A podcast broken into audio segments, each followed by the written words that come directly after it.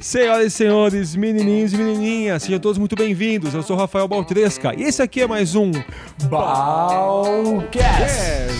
Muito bem, muito bem, muito bem. Bem-vindos e bem-vindas e feliz 2017. Pois bem, esse aqui é o primeiro Balcast 2017. Eu que tava meio preguiçoso, tava meio vagabundo, não queria saber de falar com meus queridos amigos, mas agora tô de volta. E um dos responsáveis por isso foi esse cara que eu vou entrevistar hoje. A gente tava batendo um papo virtual pelos nossos zap zaps. E a gente falou, pô, se a gente fizesse falasse sobre um tema X, o que, que, você acha? Aí eu falei, pô, cara, boa ideia. E aí eu aproveito e começo o Balcast 2017 com você. Deixa eu te apresentar então. Eu tô falando do meu amigo Álvaro Justin. É Justin ou Justin? Cara, eu falo Justin, na verdade. É ah, alemão. O sobrenome é alemão, né? Acredito que a pronúncia original seria Jussen, alguma coisa assim, mas. Ah, Justin. Então tá bom. Então, Álvaro Jussen. Apresente-se, quero que o pessoal te conheça. Como é que estão as coisas, grande Alvarão? Bom, é, eu sou Álvaro, né, mas eu também sou conhecido como Turicas na internet desde a época do ICQ, Twitter, uhum. YouTube. Turicas é como você vai me achar, tem mais resultado no Google como Turicas do que como Álvaro Justin. Não, mas você não é da época do ICQ, vai, fala Sou da época do ICQ, cara. Eu tenho, vou fazer 30 anos esse ano. Oh, eu comecei é cedo. Olha, você sabe, você sabe o tamanho da nerdologia de uma pessoa quando ele se lembra do número do ICQ? 92333048. eu sabia que você ia lembrar. Amarão, conta pro pessoal um pouquinho o que, que você faz no seu dia a dia uh, e depois a gente vai conversar do tema que a gente veio falar. Maravilha. Então, eu faço um monte de coisa, né? É, eu trabalho com desenvolvimento de software, é uma das coisas que eu mais faço no dia a dia, usando principalmente uma linguagem chamada Python, para quem conhece aí da área de tecnologia. Eu dou aula também de programação, de eletrônica, enfim, nessa área aí eu uso bastante o Arduino, que é também outra palavrinha aí de uma tecnologia, não sei se a galera tá muito aí ligada nisso. É, e além disso tudo, né, eu estou sempre indo a congressos, já organizei alguns congressos de desenvolvimento de software. Estou muito envolvido com os movimentos de software livre, de compartilhamento de, de dados abertos e coisas assim. E estou envolvido em alguns projetos com relação a isso daí, de análise de dados e tudo mais. E esse é um lado, né, o lado da tecnologia. É, eu sou também hipnotista, é, comecei aí nessa carreira há menos tempo, né, eu programo desde os 14 anos, então, bem antes de entrar na faculdade, eu já sabia desenvolver software e tal, fui me aperfeiçoando. É, mas eu gosto de fazer um monte de coisa, de aprender sobre um monte de coisa e comecei na hipnose também há um tempo atrás e atualmente estou trabalhando também com terapia usando a hipnose aqui em Curitiba. Né? Eu me fixei, me mudei para cá há pouco tempo, no começo desse mês, do, do mês passado, em janeiro, e antes eu tava nômade, né? Vivi um tempo nômade é, aí. Deixou de ser nômade, né? Deixei, exatamente. Não deixei de viajar, mas deixei de ser nômade. e, e é isso. Estou trabalhando com hipnose, com desenvolvimento de software, dando cursos e curto café pra caramba. Sou o cara que entende bastante café. Muito. O Álvaro é um, é um cara que você vai entender e logo logo você vai começar a se lembrar de amigos como Álvaro. Eu, eu devo ter na minha lista de amigos uns, uns poucos, cinco ou dez amigos que têm a cabeça igual a dele. O Álvaro é um cara que não importa o que ele faça, ele vai fazer bem. E, e, com cinco minutos de papo você já começa a sacar isso. Ele é da tecnologia, ele é programador, mas ele sabe fazer, ele entende de café muito bem e começou com a hipnose há pouco tempo e já sabe e já está fazendo muito bem daqui a alguns anos ele resolve desenvolver robô e vai uhum. fazer muito bem, e aí ele começa a trabalhar com meteorologia e vai fazer muito bem. Ele é um dos caras que eu admiro. Não vou falar que invejo, porque acho que inveja é uma palavra pesada. Sim. Eu admiro. Eu tenho alguns poucos amigos como ele. O cara é inteligente. E o nosso papo, para você sacar, não tem nada a ver com hipnose, ele é hipnotista, não tem nada a ver com café. Se bem que a gente podia fazer um balcast um dia para falar de café, hein? Podemos fazer, com certeza. Cê, vamos fazer? Você topa? Vamos, topo, já topei. tá bom, então logo logo vai ter balcast sobre café. Ele não vai falar de hipnose, ele não vai falar de café, ele não vai falar de sistema de informação, onde ele trabalha hoje em dia, ele não vai falar sobre viver de uma forma nômade. A gente vai falar sobre grana, sobre finanças, sobre sobre como que você faz independente de quanto você ganhe, se você tem um alto salário ou um baixo salário, mas como é que você faz para você se planejar e você não ficar refém? Uhum. Nem vou completar a frase, porque quem não tem dinheiro é refém de, de tudo é refém do, do emprego, é refém da condição social, é refém de qualquer coisa. Porque quando você está apertado, você faz o que mandam você fazer. Então você está sempre com a corda no pescoço, né? Eu fiz um, uma conferência, Álvaro, faz, faz três dias, foi agora no domingo, para uhum. mágicos. E o tema da minha palestra foi justamente esse: era Magic Biz. Vamos falar de business, de negócios. Legal. E eu comecei a perceber que os mágicos, né, que era o, o público-alvo, Uh, não, não se planejam, não tem ideia sobre você ter um caixa, a importância de tudo isso. Só que não é só com os mágicos, né? Uhum. É, eu não quero chutar uma porcentagem, mas parece que muita gente no Brasil se perde quando o assunto é finanças. Uh, e esse vai ser o tema de hoje. Por que, que a gente escolheu esse tema, Álvaro? Me lembra? Eu tava em Caçapava quando a gente bateu o papo sobre Cara, isso. Cara, não lembro exatamente por quê. Acho que eu sugeri, eu não sei se eu comentei contigo alguma coisa que eu tava fazendo com relação a investimento. Pode ser, pode Talvez ser. Sido e aí, para o cara começar a pensar em dinheiro, ele precisa ser milionário, não é, não é isso aí que acontece, não? não. não precisa ter milhões na conta? Dá para pensar em dinheiro com salário mínimo, Dá. com dois salários mínimos? Dá. A questão é a seguinte, é, isso daí você vai ver em qualquer lugar, né, que, que enfim, tenha informações sobre finanças pessoais e tudo mais, mas a primeira coisa que você, você tem que pensar é que se você ganha X, você não pode gastar X. Né? Então, independente do padrão de vida que você leve, né, a quantidade de dinheiro que você eventualmente ganhe, e obviamente isso pode variar ao longo dos meses do ano, né?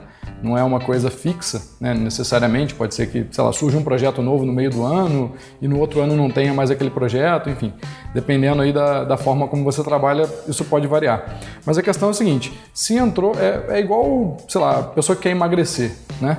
Se ela come mais do que ela gasta de energia, cara, ela vai engordar, né? E é então... engraçado que a, a matemática é tão simples, né? Você não pode gastar mais do que você ganha. É, quando a gente explica isso para as pessoas, eles falam: vocês estão achando que eu sou o quê? Babaca, imbecil? É, é, óbvio que eu sei disso. Só que minha opinião é que as pessoas não sabem quanto gastam. Elas Sim. não sabem. Elas não sabem. Uhum. É, eu fiz uma brincadeira com um amigo uma vez, o Fernando. Eu falei: Fernando, quanto você gasta por mês? Ele falou assim: ah, cara, um, acho que 1.500, 2.000.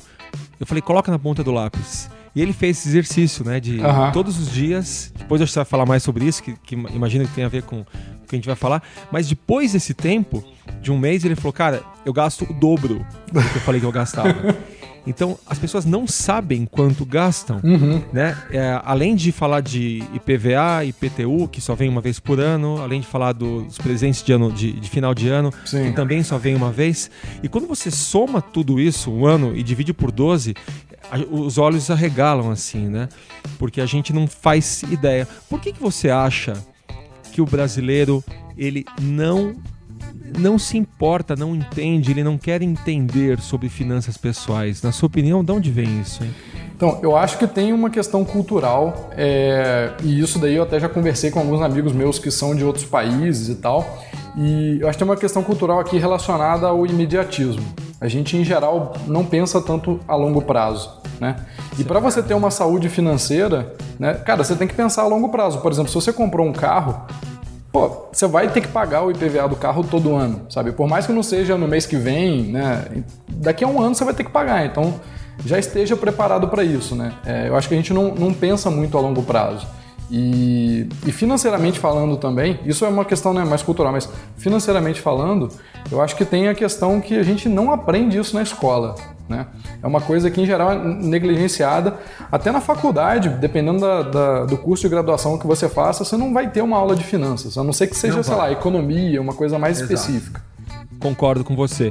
Eu fui aprender, eu fiz engenharia elétrica uhum. e eu fui aprender finanças quando eu me matriculei num curso do, do Sebrae, quando eu fui descobrir que tinha um, se não me engano, um curso na na própria bolsa de valores, eles dão cursos gratuitos. Uhum. Eu tive que ir atrás, né? E realmente eles negligenciam, né? A educação do Brasil, ela é capenga, Sim. capenga, porque se dá muita atenção para análise sintática, muita atenção para logaritmo, mas esquece de, de, de, de explicar o básico de um empreendedorismo. Uhum. Porque eu acho que viver é ser empreendedor. Mesmo que você não tenha uma empresa, você tem sua casa. E, e as- concorda? E na Sim. sua casa você precisa ter lucro, você precisa, você tem custos, você tem, cara, é, empreendedorismo não tinha que ser um para poucos, né? É, eu imagino que tem que ser um, um estudo para todo mundo. Uhum. É, e tem. Eu, acho que o. Com relação à educação, né, dando já o meu palpite aqui, é, eu acho que a escola forma a galera para entrar na faculdade. A, a minha visão é essa. Então, o estudo é muito mais acadêmico, né, do que prático, digamos assim. Então, é difícil você ver, por exemplo, uma escola aqui que tenha conhecimentos mais práticos. Sei lá, você vai precisar de aprender sobre finanças. Né? Vamos colocar finanças na escola. Você vai pre- precisar, sei lá, saber como cuidar de uma casa, né? Porque eventualmente você vai ter uma casa, você vai morar numa casa e você vai precisar fazer coisas básicas, né? Você não vai contratar pessoas para fazer tudo. Ou pelo menos, acho que não deveria, né?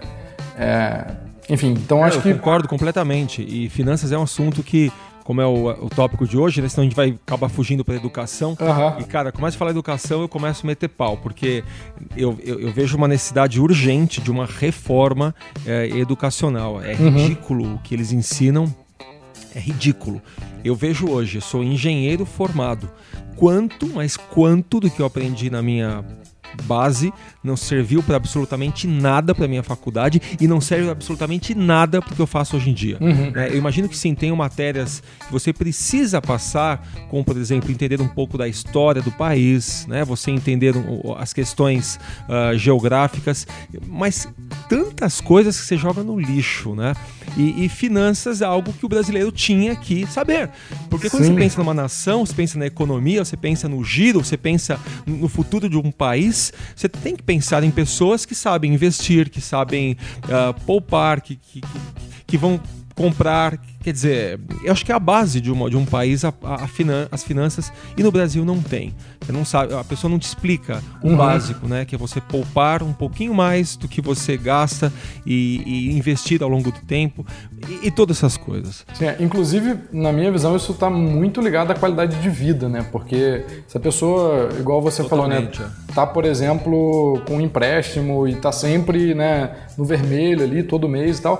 Cara, isso tem uma carga emocional bizarra, né, que vai afetar a qualidade de vida da pessoa. Eventualmente, ela vai deixar de fazer coisas que ela poderia fazer caso ela tivesse uma saúde financeira melhor, né? Então, acho que isso impacta, assim, todo mundo, né?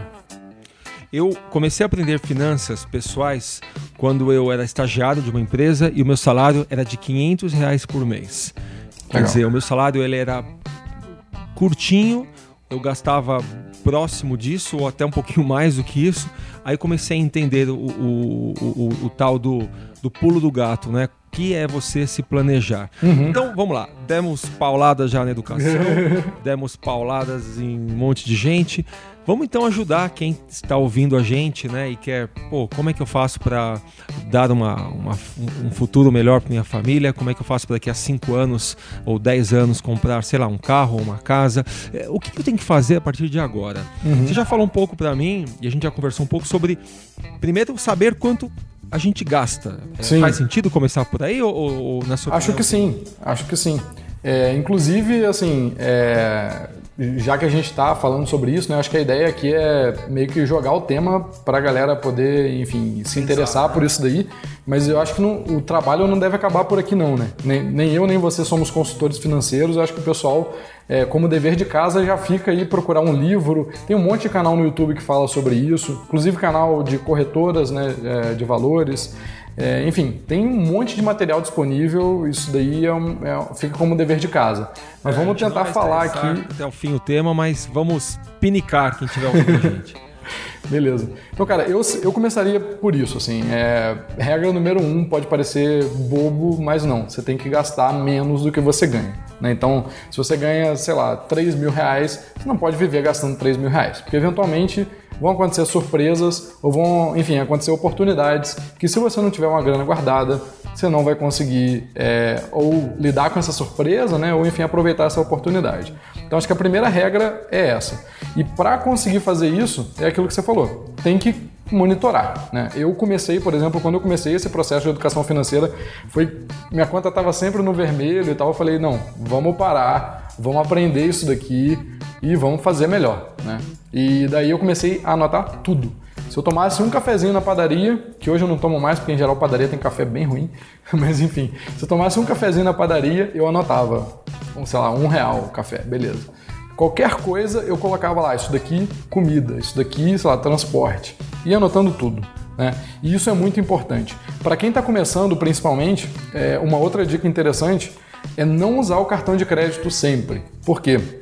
Tem até alguns estudos que, enfim, mostram que quando a gente paga no cartão, seja no crédito ou no débito, você tem uma sensação de perda menor. Né? Quando você tira o dinheiro da carteira e você vê que está diminuindo aquele montante ali, cara, você se sente pior porque você está perdendo, você está vendo o dinheiro sair, literalmente. Então, para quem está começando e ainda não tem muito controle, muita organização, eu sugiro diminuir um pouco o cartão de crédito. Tem muita gente que chega a fatura do cartão uma surpresa, né? Então, pelo menos no começo, eu, eu, por exemplo, uso bastante o cartão de crédito, tá? Mas eu consegui me planejar para que eu sempre pague a fatura completa e eu consigo ir rastreando cada gasto que eu estou fazendo pelo aplicativo no celular e tudo mais.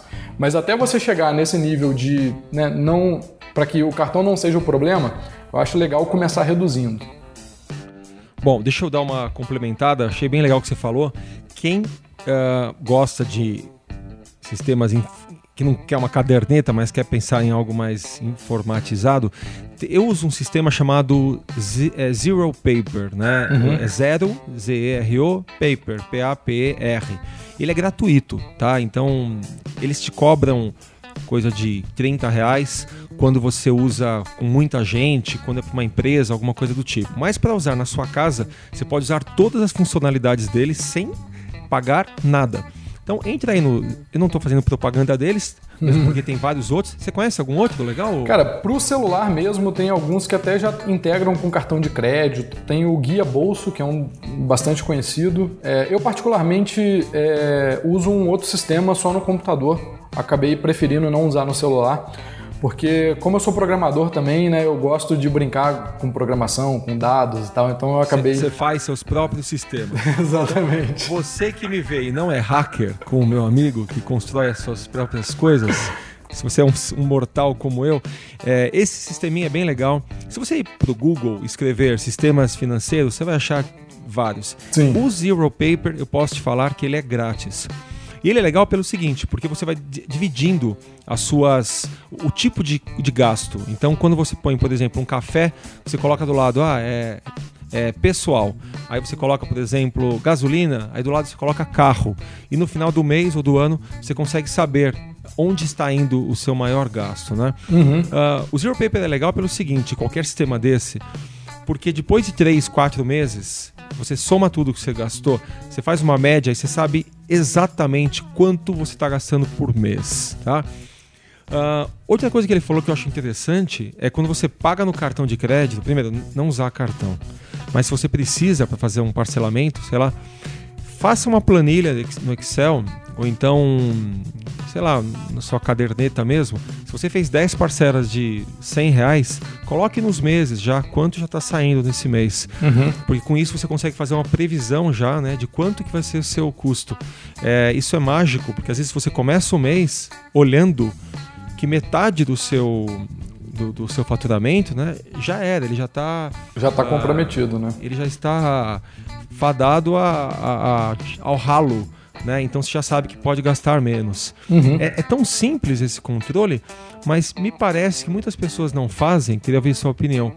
Meio que com medo, sabe, de saber o que, que pode acontecer. É, é, é, é como se fosse um tabu tão grande falar de dinheiro, pensar em dinheiro, que as pessoas preferem se distanciar disso pensando agora de uma forma comportamental. Uhum. Se eu me distancio, eu não vejo. Se eu não Sim. vejo, eu não sofro. E, e, como você tinha falado, né, do imediatismo. Hoje eu não vou sofrer. Só que essa pessoa acaba sofrendo daqui um ano ou, ou algum tempo. Uhum. Então, acho que escrever é o primeiro passo, né, Alvaro? Sim, e assim, a dica que eu dou até é o seguinte: começa a fazer. Não importa se você vai anotar no papel, numa planilha, vai usar um aplicativo. Cara, começa. Porque a partir do momento que você começou, você vai evoluindo com o tempo. Por exemplo, eu comecei com uma planilha muito simples. E daí eu fui melhorando essa planilha, colocando um monte de fórmula lá para automatizar o processo e tal. Eventualmente a planilha já não deu mais conta, porque comecei a fazer alguns projetos também que eu recebo em outras moedas, e aí, enfim, fica um pouco difícil lidar com isso, com questão de câmbio e tal. Então eu passei para esse outro sistema que é o que eu uso hoje, tá? Até se tiver alguém aí mais hacker, é, o nome é Ledger. É um, um software feito para o terminal, né? Ele não tem uma interface gráfica e ele já vai contabilizando, faz um monte de coisa legal, mas é, é meio que feito para programadores. Então, caso tenha algum programador aí ouvindo, fica a, suge a, sugestão. Ledger. Como é que escreve? L-E-D-G-E-R. Ok. Beleza? E uma coisa interessante que você falou com relação a essa questão de você ter uma média de quanto você gasta, né? Que é importante entender também, que, e que para mim fez muita diferença entender isso, é o seguinte: os nossos gastos são sazonais. Né? Então, eu vou gastar um valor X em janeiro, não quer dizer que eu vou gastar a mesma coisa em todos os meses. Né? Porque, pô, janeiro tem, sei lá, para quem tem filho, eventualmente vai ter que pagar a matrícula no colégio das crianças. Tem IPVA, aí depois, mais um pouquinho, tem o IPTU. É, no fim do ano tem as festas de fim de ano, tem os presentes. Se, sei lá, você gosta de viajar e vai viajar durante o inverno, em julho ali, pô, tem também o gasto com a viagem. Então, assim, cada mês é diferente porque, enfim, é diferente. Então, o que eu sugiro fazer não é usar o ciclo mensal, é usar o ciclo anual, tá? Então, por exemplo, todo o meu planejamento financeiro, eu não planejo o próximo mês, eu planejo o ano inteiro. Por quê? Porque tem coisas que eu sei que vão acontecer naquele ano e eu já tenho que contabilizar o gasto. É o que você falou, né? De eu já entrar no mês uma parte eventualmente comprometida, mas esse comprometido pode não ser ruim, né? Se for planejado, por exemplo, todo ano eu vou num congresso chamado FISLE, que é o Fórum Internacional de Software Livre, que acontece em Porto Alegre. Gosto muito de ir nesse congresso, já fui a 10 edições, né, 10 anos seguidos, e eu sei que nesse ano eu vou também, né?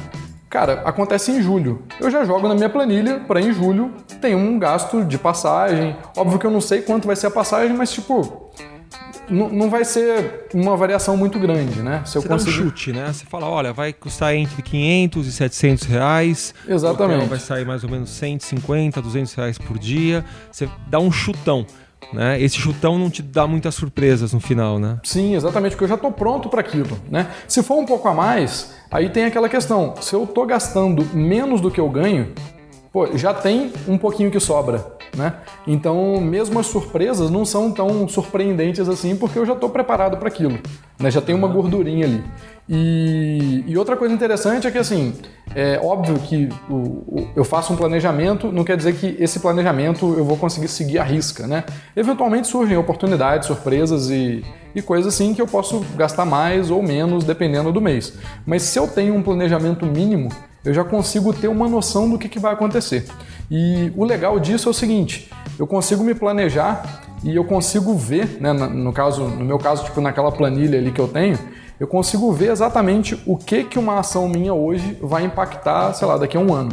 Então, por exemplo, putz, Baltresca lançou uma turma nova do curso dele de hipnose, quero fazer o curso de hipnose com Baltresca. Cara, o que, que significa fazer o curso com Baltresca financeiramente para mim? Significa que talvez no final do ano eu não vá poder fazer aquela viagem? Ou significa que eventualmente, sei lá, eu tenho que de alguma forma trabalhar um pouquinho mais para poder conseguir essa grana até o mês tal? Então eu consigo ver a, é, o impacto. Eu acho que é isso que falta um pouquinho. É, e é por isso que as pessoas eventualmente gastam muito mais do que deveriam, porque elas não veem o impacto no futuro. Né? Você vê um impacto no presente, é aquilo, você tirou o dinheiro da carteira, você vê que está saindo ali agora. Putz, mas e no mês que vem, sabe? Você comprou uma coisa parcelada em 12 vezes. Né? Você está pensando que lá em dezembro você vai precisar ter um pouco mais de dinheiro para comprar, sei lá, o presente de Natal do seu filho e aquela parcela que está ali vai comer uma parte desse dinheiro, né? Não, faz sentido mesmo.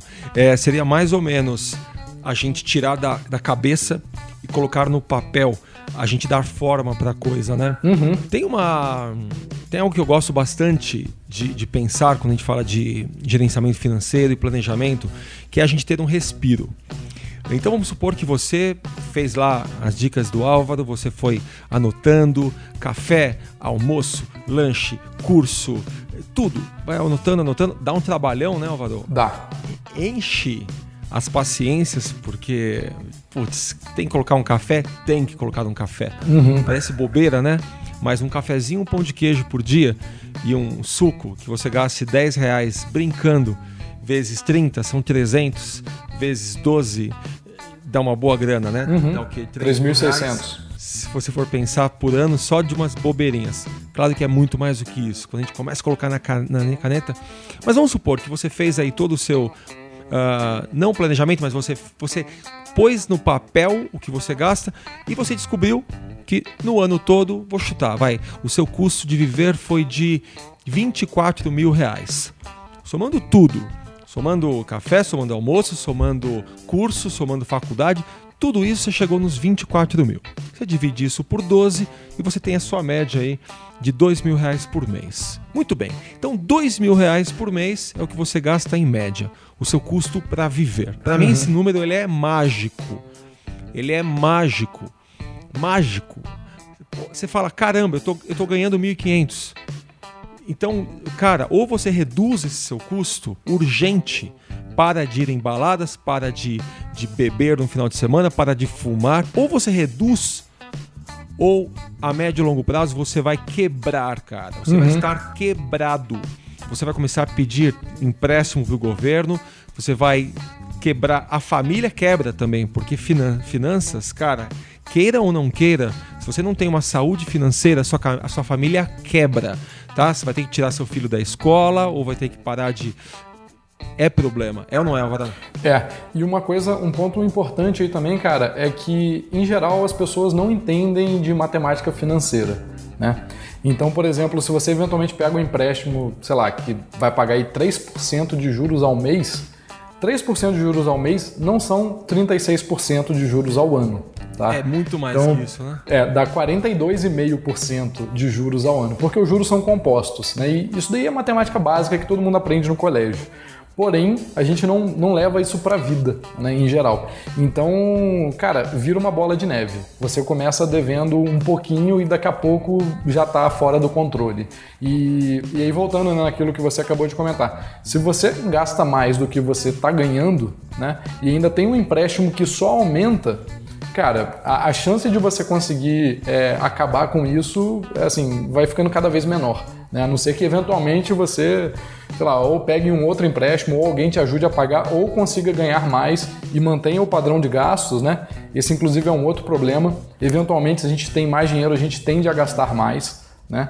É, aí tem até a questão do. Tem um termo que eu gosto muito que é o frugal. Né? Se você é uma pessoa frugal, é, você tende a manter o seu gasto independente de quanto você ganhe. Se você dobrou o seu salário porque você conseguiu uma promoção, cara, tem necessidade de você ter um padrão de vida né, maior? Não, beleza. Você consegue usar aquele dinheiro que tem a mais a seu favor, então. Né? Tá curtindo, Ovador? Muito bom. Mas tem mais, viu? Tem Calma, mais. a gente vai ter mais papo ainda. Por enquanto, vamos ficar por aqui. Eu vou deixar para vocês alguns links que a gente comentou, as coisas bacanas aqui na descrição do YouTube, na descrição do podcast também. E a gente vai para a parte 2, mas a parte 2 é só a semana que vem. Esse vídeo aqui é editado pela minha equipe aqui da Aula Show, o áudio é editado pelo Henrique da PH Mix e nos vemos então na semana que vem com mais Álvaro. Vamos ter a parte 2 desse bate-papo. Te vejo lá. Até mais e tchau, tchau.